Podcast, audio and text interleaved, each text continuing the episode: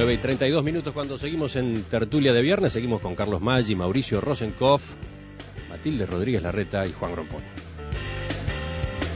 Ahora para hablar de historia, porque mañana es 8 de octubre y por lo tanto estarán cumpliéndose 160 años de la paz de octubre, la paz con la que se selló la Guerra Grande. No viene mal, no viene mal repasar por qué se llama Avenida 8 de Octubre, esa arteria tan importante de la capital. Vamos a evocar aquellos hechos. ¿Qué fue la Guerra Grande? ¿Quién empieza, Juan?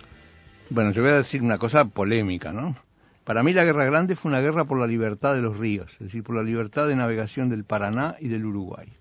Es decir, no hay que olvidarse que en una época en que se estaban creando saladeros, los saladeros se, hacían sobre los ríos, y la única manera de moverlos, el tasajo y los cueros, era la única manera eficiente de moverlo era a través de los ríos.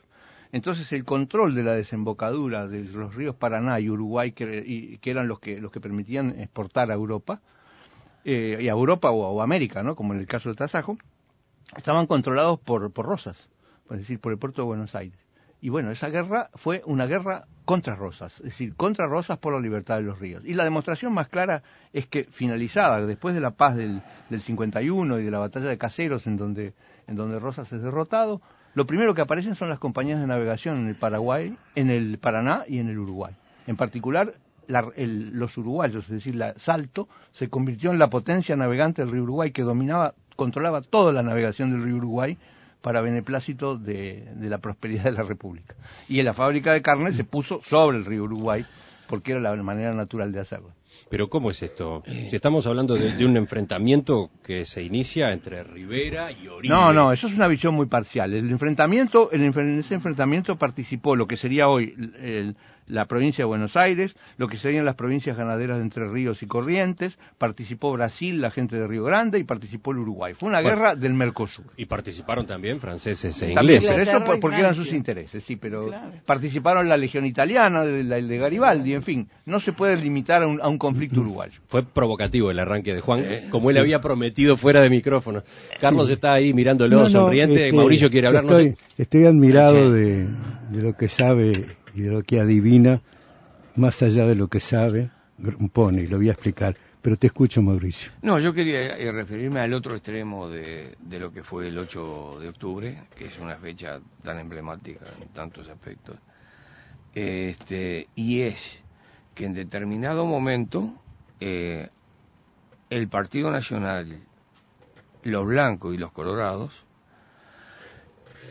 con una presencia tremendamente acentuada eh, de italianos, de franceses, del ejército de Urquiza, este, de esas asociaciones eh, de unitarios con colorados y federalistas eh, con blancos, llegaron a la conclusión que si seguían en esas condiciones, este, esto lo que hoy es el Uruguay hubiese sido una distribución territorial entre tantos demandantes, entre otras cosas, Montevideo tenían hipotecado el cabildo con todos los impuestos.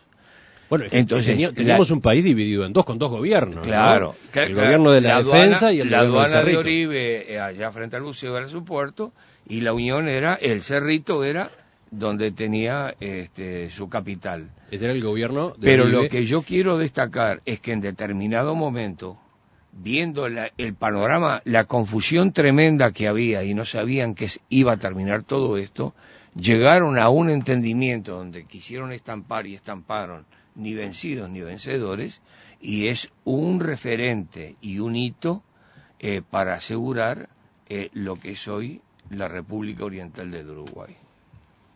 ¿Sigue Carlos?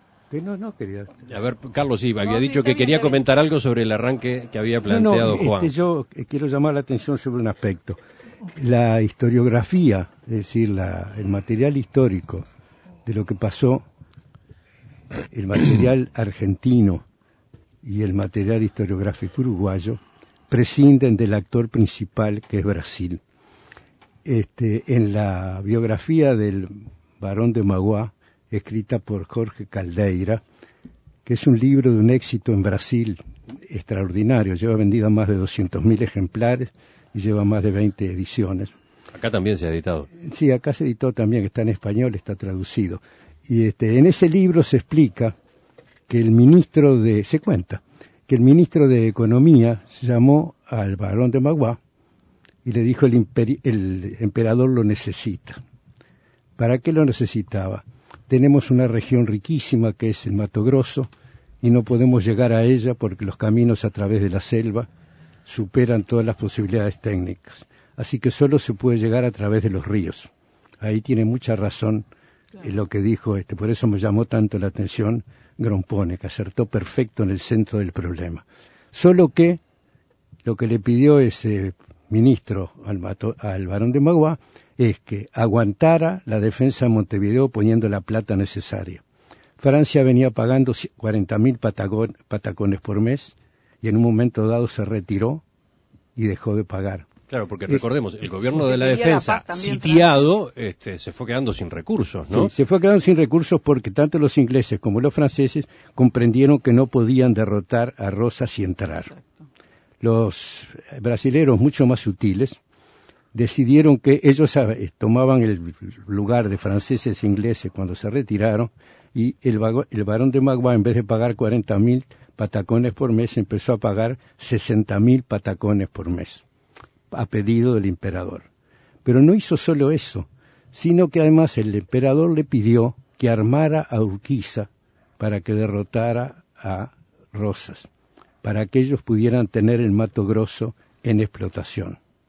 Y entonces el, el, barón de Magua, que era un hombre internacional, un empresario en, en, en América y en Europa, un hombre universal con una fortuna incalculable, armó con armas modernas a Urquiza secretamente y Urquiza en el primer encuentro en Montecaseros deshizo a Rosa, Rosa se exilió a Inglaterra y terminó su funesta actuación en, en esta parte del mundo. Y los ríos se hicieron navegables de manera internacional. Los ríos nuestros, porque los ríos brasileros siguieron cerrados a la, a la navegación internacional. Pero es una operación impecable, pagada por un solo tipo, que se llama Barón de Magua, que nació en el Río Grande do Sul, cuyo padre murió en una excursión hecha sobre la banda oriental a, recoger caballos. de manera indebida, por supuesto. Ahora, la Guerra Grande empieza en, en 1839, 38, cuando Rivera derrota a Uribe, junio de 1938, y exige su renuncia a la presidencia de la República. Oribe efectivamente se va este- bajo protesta, se traslada a Buenos Aires, allí busca apoyos para su retorno. ¿no? Sí, esa, esa este, es otra historia y corresponde a la manera de arreglar las diferencias de opinión. A ver, contanos. Las opiniones, las diferentes opiniones, hasta fines del siglo XIX se arreglaban en el Uruguay peleando y matando al otro. Es una solución, una solución sencilla pero profunda. Este, estaba vigente la Constitución. ¿eh? Estaba vigente la Constitución y hubo 71 levantamientos armados en 74 años contra el gobierno, fuera legítimo o ilegítimo. Este, la manera de, arreglar las diferencias era armarse y matar al otro.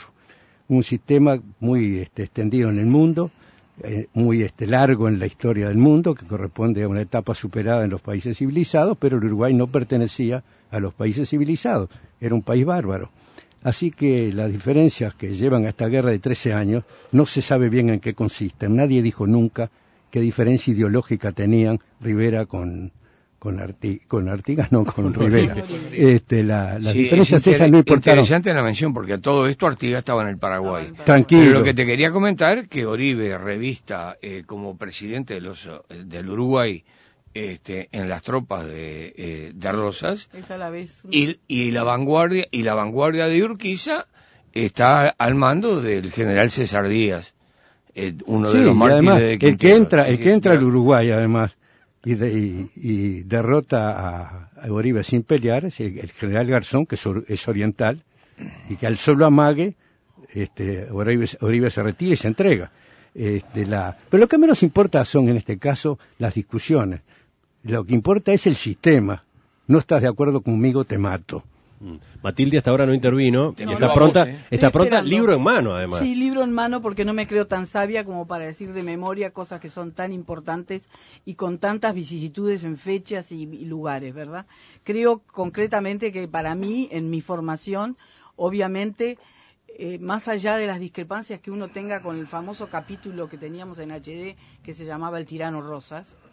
HD, aclaremos para los más jovencitos, era Libro un de libro de historia del hermano Damasceno. Del hermano Damasceno, que en la década del 50, donde yo obviamente estudiaba, no sé si primaria o secundaria, por ahí andaría, este era el libro que, que me acuerdo que el, el capítulo se llamaba El tirano rosa. Luego uno leyó y entró a la Facultad de Humanidades y, y estudió historia y, y aprendió de una te- teoría revisionista que nos hizo ver las cosas de una manera diferente. Es decir, más allá de las prácticas tiránicas que sí seguramente las tenía autoritarias Rosas, eh, él de alguna manera representaba el sentimiento federal y americanista, en contrario al unitario que era mirando hacia Europa, con concepciones liberales muy muy rescatables, pero mirando hacia Europa y que desde el punto de vista económico se todos se configuraban en Montevideo que era el puerto importante de la zona, donde esta- tenían muchos intereses los franceses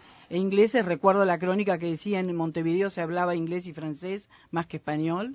La crónica de, no sé si era de HD u otra, no importa, pero se decía así. Es decir, eh, ten- teníamos instalado potencias europeas con intereses importantísimos en Montevideo. O sea que Oribe se adhiere a una campaña contra digamos, en rescate de la, de, de- la América, de, de esta parte de América, de los intereses europeos y también brasileros. Y para venir a la fecha, que por eso tengo el libro acá de Machado, por- porque me importa decir que el 8 de octubre de 1951 hay un deseo muy Mil- grande 1851. de 1851, perdón, había un deseo muy grande de paz, como lo relató Carlos, de las dos partes y por eso capitula Oribe, se entrega. Hay un hecho concreto que es la invasión de Urquiza que le quita poder a Rosas y obviamente ante ese episodio no tiene eh, Oribe otra cosa que capitular, pero además hay una alianza de los colorados con, el, con la invasión de, de Urquiza y con la invasión de Brasil simultáneamente. Y eso redunda no solo en la paz de, ese- de que no hay vencidos ni vencedores, que es la parte linda que nos gusta del 8 de octubre, sino que inmediatamente hay un compromiso firmado por el gobierno de la defensa, el gobierno colorado, con Brasil, de firmar cuatro días después cinco eh, tratados que se llaman así según el, el texto de Machado. Los cinco son el de alianza perpetua, que sanciona el derecho de intervención militar con el fin de salvar el gobierno legal respectivo de sus enemigos, es decir, el derecho a la intervención militar para, para Brasil. El de los límites, que cede mil, mil leguas cuadradas a favor de Brasil le- eh, y, y le da, entrega el- lo que se llama el rincón de Artigas y el derecho exclusivo a la navegación en las aguas limítrofes del Yaguarón y de la Laguna Merín y otras cosas más. Esa es la parte Ent- entre ellas- negativa del acuerdo. pagarle al varón de Maguá la plata que había puesto. Muy bien, Sí, claro. eso es un- el de prestación de los- de es uno de socorros. los puntos de ese Acá tratado. está, el de prestación de socorros concede subsidios a Montevideo, 140 mil patecones y nuevas entreguas, entregas mensuales, como dice Carlos, de 60 mil hasta que se termine la guerra. Reconociendo Suárez una deuda de 300 mil y enajenando a favor del Brasil las rentas aduaneras como prenda de pago de la cantidad recibida. Así que no es poco lo que lo que firmamos para la paz, ¿verdad? Fue, Lo que espant- pagamos fue para la espantoso paz. ese tratado. El de comercio que liberó las aguas uruguayas a las embarcaciones del Brasil, como decía eh, Grompone, la, la- la libre navegación era un tema de vital importancia para Brasil también. O sea que la- las aguas uruguayas liberadas en las embarcaciones de Brasil y derogó el impuesto que pagaban las ventas de ganado con rumbo a Brasil. Pero el peor es el último, el de la extradición que obligó a devolver a Brasil los esclavos fugados a nuestro país. Obviamente los esclavos de Brasil se, se refugiaban en el Uruguay donde había sido abolida la esclavitud, en el gobierno de Oribe precisamente, y agravó el compromiso admitiendo que los brasileños tuvieran esclavos en sus propiedades en el Uruguay. Hay una frase muy sintomática de Acevedo que dice, el imperio se nos tragó parte de nuestro territorio, nos convirtió en los tributarios de sus industrias y en carceleros de sus esclavos. O sea que retroceso más grande no puede haber habido en ese quiero, tratado. Quiero decir en favor de mi personaje ¿Y cuál es tu que el personaje? varón de Maguá hizo una quita de la deuda del 93%. Ah, bueno. Ah, bueno, sí, cuestión, cuestión de negocios. Eh, Juan, bueno, yo volvemos quiero- contigo Sí. después que te tocó a ti disparar esta discusión. Bien, yo, este, mi posición es re-revisionista. Es decir, re-revisionista. Es decir, yo rechazo la idea de federales y unitarios, creo que es una mala interpretación. Me parece que decir que Rosas era un federal también es una mala interpretación. En todo caso, federales eran todos, y había más o menos federales. Este, pero yo quiero decir una cosa, una cosa muy simbólica que tal vez muchas veces nos olvidamos y que tiene que ver con el tema de la nacionalidad que le preocupa tanto a Mauricio. Fíjense cómo se llaman nuestras dos avenidas. Es decir, la avenida se llama 18 de julio y 8 de octubre. Es decir, eh, como es el conocimiento a dos hechos esenciales. Ajá. Es decir, el primer hecho esencial es la jura de la Constitución. Es decir, en, en en 1830 Uruguay tenía una Constitución. Argentina no la tenía, Brasil no la tenía, eh, no había constituciones en América, casi en, en ningún lugar. Es decir, Uruguay fue absolutamente pionero en tener una constitución y eso es un hecho que los libros de historia en general se lo olvidan, porque como se mira la historia del Uruguay con la lupa sobre el Uruguay, sin mirar lo que pasaba alrededor, no miran esas diferencias. Y bueno, ¿y qué significa la otra avenida? La otra avenida significa, y al fin y al cabo pudimos ponernos en paz, es decir, pudimos hacer la paz entre los federales, entre los distintos federales, porque si hay algo característico de los federales que surgen inmediatamente después de la independencia, es que se pelean. Es decir, no pudieron hacer lo que hicieron los federales norteamericanos, que se, se pusieron de acuerdo con una constitución. Si los federales en, el- en la cuenca del Río de la Plata y en esta zona que hoy le llamamos Mercosur no se pusieron de acuerdo. Es decir, Paraguay estaba, los federales de Paraguay estaban allá trincherados y decía acá no entra nadie. Es decir, dejaron entrar Artigas y no lo dejaron salir nunca más ni que se moviera. Los federales de Entre Ríos también eran su, su cosa. Los federales de la, de la Argentina eran la suya, los federales brasileros eran otras cosas, y los federales uruguayos. Es decir, ese, ese mosaico de federales. Rosa, se el tiempo. envió eh, emisarios para hablar con Artigas, eh, considerándolo el fundador del Sí. federalismo, y Y- Artigas prefirió quedarse. Pero además esa, esa calificación de adjetivos, el tirano Rosas, Mm. el tirano Francia, el tirano Artigas, como se dijo muchas veces, era una caracterización muy común a los, a los, general- a los jefes federales. De modo que yo, en la, mi visión re-revisionista, yo considero que es mejor considerar un mosaico de federales que se peleaban. A propósito de lo que, bueno, venía diciendo recién Juan, pero también lo que destacaba Maggi hace un rato, que en aquella época, pese a la constitución vigente, los orientales laudaban sus diferencias de opinión matándose. A propósito de aquellos años, eh, Américo manda su mensaje recomendando el libro Barro y Sangre de Leonardo Lo Borges. vamos a presentar esta tarde justamente. Yo sabía. Y es un capítulo lateral del libro que escribimos juntos con, con, con Con Leonardo, Leonardo. con Leonardo Borges. Eh, Maggi ha trabajado mucho con Leonardo. Sí, sí. Es una especie de ahijado tuyo, ¿no? Sí, es un tipo muy inteligente, un muchacho joven muy inteligente, y el libro versa justamente sobre ese punto crítico, que es lo que sucedió de heroico y de maravilloso y de admirable. Mucha muerte, mucha, mucha devastación. ¿Cuándo se presenta el libro? Esta tarde en la Feria del Libro a las 7 de la tarde. ¿Te acordás que lo tuvimos en la tertulia? Sí, claro. Y lo vamos a tener próximamente también de nuevo. Matilde se quedó con algo por decir a propósito de este 8 de octubre de 1851, hace 160 años, Bueno, que sí. estábamos recién evocando, la paz de octubre, el final de la Guerra Grande. ¿Por dónde venía? por la calle 8 de octubre, que hizo alusión Grompone de que si 8 de julio y 8 de octubre se juntan como dos avenidas con, con- recordando hechos importantes. Yo quiero decir que la calle, la avenida 8 de octubre, en 1958 que gana el Partido Nacional el gobierno, gana Fernández Crespo la, la intendencia.